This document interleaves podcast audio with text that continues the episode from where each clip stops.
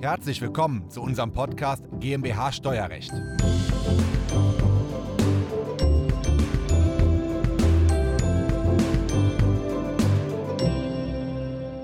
Warum gibt es eigentlich so wahnsinnig viele komplizierte Steuergesetze in Deutschland und wie wird ein neues Gesetz in Deutschland erlassen? Diese beiden Fragen beantwortet mir heute Professor Dr. Martin Dombrowski hier in Hamburg. Diese Folge ist der Audiomitschnitt unseres YouTube-Videos. Das Video verlinken wir Ihnen in der Beschreibung.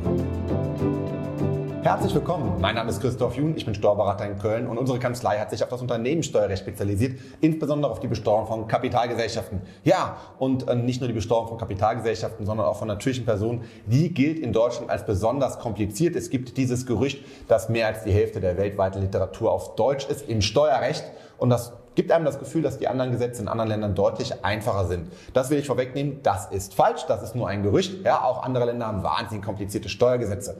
Aber warum haben wir eigentlich so viele Gesetze und ähm, wie funktioniert das Gesetzgebungsverfahren im Steuerrecht? Dafür bin ich heute zu Gast hier in Hamburg bei Professor Dr. Martin Dombrowski. Er hat im Bachelor und im Master Betriebswirtschaft, also BWL, studiert, hat im internationalen Steuerrecht promoviert. Und Martin, du berätst als Steuerrechtler quasi an der Schnittstelle zwischen Steuerrecht und Gesetzgebungsverfahren. Ja, ganz genau. Also wir verstehen uns als Brückenbauer zwischen Wirtschaft und äh, Politik.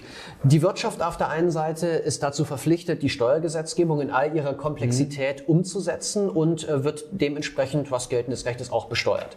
Die Politik auf der anderen Seite möchte mit äh, Steuergesetzgebung Rahmenbedingungen setzen, mhm. muss natürlich auch schauen, den, äh, die entsprechenden Haushalte zu finanzieren und äh, legt sozusagen die Leitplanken für die Besteuerung. Mhm. Und da der jeweils andere Part nicht nicht zwingend so viel weiß von dem anderen. Also die Wirtschaft hat jetzt wenig Ahnung mhm. davon, wie so ein Gesetzgebungsverfahren funktioniert, was dort überhaupt an welchem Zeitraum passiert, wer dort vielleicht auch als Sachverständiger noch gehört wird, während hingegen die Politik natürlich Praxisanwendungsfragen oder Schwierigkeiten, die man im Gesetzgebungsprozess auf ministerialer Ebene vielleicht gar nicht kommen sieht, zu erkennen. Und genau da ist es wichtig, dass man vermittelt, dass man für, dass man miteinander spricht, dass man im Zweifel auch mal ein Gutachten schreibt, dass man in eine einem ähm, öffentlichen, in einer öffentlichen Sitzung eines Fachausschusses dementsprechend dann dort für ein, ich sag mal, für eine Mediation sorgt. Mhm. Und darum kümmern wir uns. Wie bist du auf diese Beratungstätigkeit gekommen? Weil es gibt ja jetzt im Handbuch der Auszubildenden nicht einen, einen Ausbildungsberuf Brückenbauer zwischen Wirtschaft und Politik. Also ähm, ist auch mir relativ neu, was du da machst. Erzähl doch mal. Ähm, äh, ich habe ganz klassisch angefangen, für viele, die sich mit, wie viele, die sich mit Steuerrecht befassen. Ich habe bei äh, einer Big Four Gesellschaft, in dem Fall bei PwC, nach meinem Master angefangen, ähm, parallel zu meiner Dissertation und habe mich dort mit äh, internationaler Besteuerung befasst. Das äh, finde ich nach wie vor auch wahnsinnig spannend, das ist auch mein mhm. Forschungsschwerpunkt und habe aber aus dieser Tätigkeit raus in einen Wirtschaftsverband in Berlin gewechselt und war dort für das Ressort Steuerrecht mhm. zuständig. Mhm. Das bedeutet, ich habe mich dann auf, zu diesem Zeitpunkt schon ganz intensiv damit auseinandergesetzt, wie die Gesetzgebung funktioniert und was eben dann die dementsprechende Wechselwirkung zwischen Wirtschaft und Politik sind. Und das haben wir dann eben mit meinem äh, Partner im Rahmen einer äh, Gründung einer Beratungsgesellschaft ähm, für uns vollumfänglich als unseren Geschäftszweck identifiziert. Okay. Spannend, spannend, was alles für Berufe gibt, Martin. Ja. Wenn wir über die deutschen Steuergesetze sprechen, ich arbeite ja immer mit den kleinen, dünnen NWB-Gesetzen, es gibt aber auch die großen Beck-Gesetze, dann gibt es nochmal zwei Bücher dazu, Richtlinien, Erlasse und Steuerbibliotheken, die haben ja ganze Räume nur mit Steuerliteratur. Man könnte das auch viel einfacher machen, auf so einer Skala von, bis, von einfach bis sehr kompliziert. Ich mache jetzt mal ganz einfach ein deutsches Steuergesetz und da steht drin, jeder Bürger müsste in Deutschland pauschal 7.500 Euro Steuern zahlen. Das habe ich mit meinen Studenten mal ausgerechnet. Und wenn das jeder der 85 Millionen Bürger in Deutschland zahlen würde, wären so 620, 650 Milliarden Haushaltseinkommen gesichert. Und dann wird es keine Umsatzsteuer mehr geben, keine Lohnsteuer mehr geben, keine Mineralölsteuer mehr, dann wären auch Fliegen günstiger, dann Alkohol, Biersteuer würde wegfallen, ja, dann wäre alles günstiger und jeder Bürger würde 7.500 zahlen. Problem bei einer vierköpfigen Familie, ne, auch die Kinder müssten das zahlen. Das wären dann 30.000 im Jahr. Ähm, das wäre eine ganz, ganz, ganz, ganz einfache gesetzliche Regelung. Dafür bräuchte man eine DIN A4-Seite. Es ist aber tatsächlich viel komplizierter. Wieso ist es so kompliziert in Deutschland? Nun, äh, zunächst einmal haben wir unser Grundgesetz und da haben wir dann äh, abgeleitet daraus auch das Leistungsfähigkeitsprinzip. Also die mhm. Besteuerung, die muss bestimmten Ansprüchen ähm, genügen. Und jetzt ein Dreijähriger, der ist jetzt vermutlich noch nicht so leistungsfähig, um diese mhm. 7.500 Euro aufzubringen. Das heißt, da wird es dann schon mal schwierig, wenn gleich rechnerisch natürlich ein tolles System. Man mhm. nimmt einfach diese gesamte Bibliothek und schmeißt die weg ja. und äh, hat auf einer DIN A4-Seite das Steuerrecht endgültig mhm. gelöst. Ähm, wir haben ganz grundsätzlich die Situation, dass wir, wie du es beschrieben hast, von ganz einfach bis ganz kompliziert natürlich unser mhm. Steuerrecht ausgestalten können. Also man muss sich das vorstellen, man hat einen Schieberegler, den kann ich entweder auf ganz einfach stellen, das hat ja auch mal Professor Kirchhoff mit der äh, Steuererklärung auf dem Bierdeckel versucht, da ging es mhm. zwar hauptsächlich um den Tarif, aber das war so die einfache Variante. Und auf der anderen Seite des Schiebereglers, da ist dann die Einzelfallgerechtigkeit, wo jede Besonderheit, wo im Prinzip versucht wird, möglichst jedem einzelnen Steuerzahler oder Gruppen von Steuerzahlern mhm. möglichst gerecht zu werden. Und da ist es die Aufgabe der Politik, diesen Schieberegler hin und her zu schieben. Und tja, dem einen ist es natürlich zu kompliziert, dem anderen ähm, ist es vielleicht nicht einzelfallgerecht genug. Und das ist aber eben einfach etwas, das passiert im Rahmen der Politik, das zu entscheiden. Hm. Das ist interessant. Ich habe mal so Bälle rein. Zum Beispiel, wenn jemand hohe Krankheitskosten hat, sagt er, ja, ich muss jetzt hier 10.000 Euro für meine OP oder für meine neuen Zähne ausgeben. Das ist eine außergewöhnliche Belastung, die will ich steuerlich abziehen. Dann braucht man dafür eine neue gesetzliche Regelung. Dann schafft jemand einen Wert, einen Unternehmenswert in Deutschland und will das Unternehmen verkaufen, müsste in Deutschland Steuern zahlen, zieht ins Ausland, verkauft es dann steuerfrei. Dann brauchen wir auf einmal eine Regelung, dass der Wegzug auch zu einer Steuer führt, ja, wenn man das fair machen will. Sonst würden ja alle kurz vom Verkauf wegziehen ins Ausland, ja. Dann haben wir die Regelung, die GmbH zahlt 30 Prozent Steuern. Naja, wenn ich jetzt hier drei GmbHs untereinander packe und die untere zahlt 30 Prozent, schüttet den Gewinn aus an die Mutter, die zahlt wieder 30 Prozent und so weiter, dann wird ja nichts mehr übrig bleiben. Also brauche ich eine Regelung, dass das auf jeder Ebene steuerfrei ist, ja.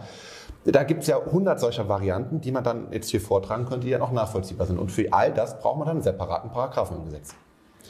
Und haben die Paragraphen dann alle die Aufgabe, eine möglichst hohe Steuer ähm, zu sichern in Deutschland? Und, und es immer nur das Ziel für den deutschen Fiskus, Steuereinnahmen zu generieren für sein, für sein Haushaltssystem.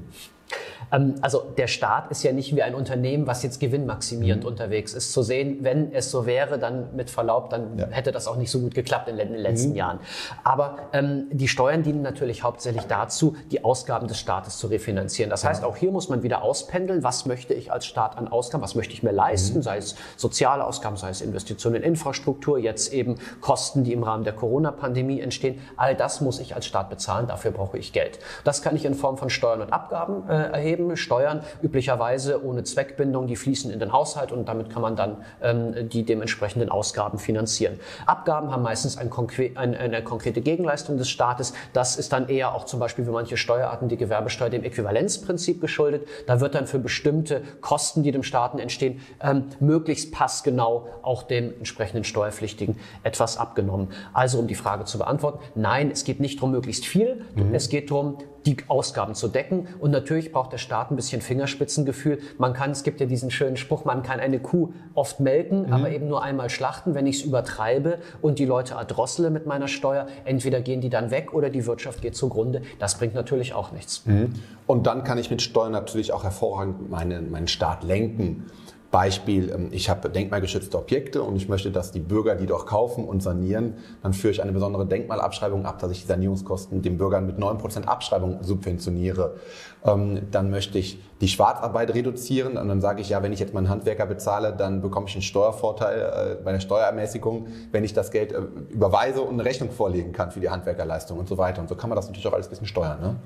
Lenkungswirkung ist wirklich ein entscheidender Punkt, den wir auch in der Steuergesetzgebung zunehmend beobachten können. Gerade äh, was den Klimawandel angeht. Wir haben ja, du hast es schon erwähnt, Mineralölsteuer wurde dann zur Energiesteuer. Mhm. Wir haben jetzt auch mit dem CO2-Preis ähm, eine Regelung, das ist dann so ein Prohibitivcharakter, wo mhm. ich im Prinzip unerwünschte Handlungen oder unerwünschtes Wirtschaften, was jetzt eben dann umweltschädlich ist, stärker besteuere, um mhm. die Leute sozusagen zu bestrafen. Während ich auf der anderen Seite, so wie du es genannt hast, ähm, Anreize schaffe für Verhalten, das ich fördern möchte. Zum Beispiel, indem ich meinen Mitarbeitern ein E-Auto als Dienstwagen zur ja. Verfügung stelle, dann müssen die nur 0,25 Prozent des Brutolistenpreises pro Monat als, mhm. ähm, äh, als Vorteil versteuern, nicht wie bei einem Benziner oder Diesel ein Prozent. Und so hat Steuerrecht eben auch eine Lenkungswirkung. Ja. Was daran aus meiner Sicht vielleicht noch ein bisschen negativ ist, ist, wenn ich dann eine 0,5 oder 0,25 Prozent Besteuerung auf Elektroauto mache, subventioniere ich indirekt die Autohersteller, die besonders gut sind in Produktion von E-Autos. Das ist natürlich auch, auch noch ein Punkt, den man irgendwo ein bisschen nachteilig behandeln, äh, betrachten muss. Ne? Man muss sich bewusst sein, je intensiver ich diese Lenkungswirkung im Steuerrecht nutze, ja. desto stärker mache ich auch Wirtschaftspolitik. Das mhm. ist dann nicht mehr nur Steuerrechtspolitik, das ist mhm. dann auch Wirtschaftspolitik, genau. Mhm. Ist das denn die Schnittstelle, wo du tätig bist?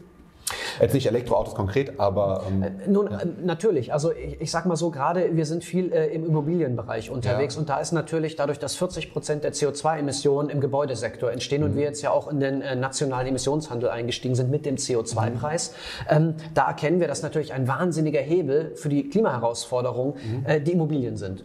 Und dann ist die Frage, wie kann ich jetzt als Staat die Immobilienwirtschaft oder auch den privaten Immobilieneigentümer dazu bringen, dass der energetisch saniert, also dass das Gebäude weniger weniger CO2 ausstößt, dadurch, dass es einfach energieeffizienter ist. Und da kann ich jetzt zum Beispiel eine besondere Abschreibung für ähm, energetische Sanierungen ins Feld führen, die jetzt vor kurzem auch eingeführt worden ist.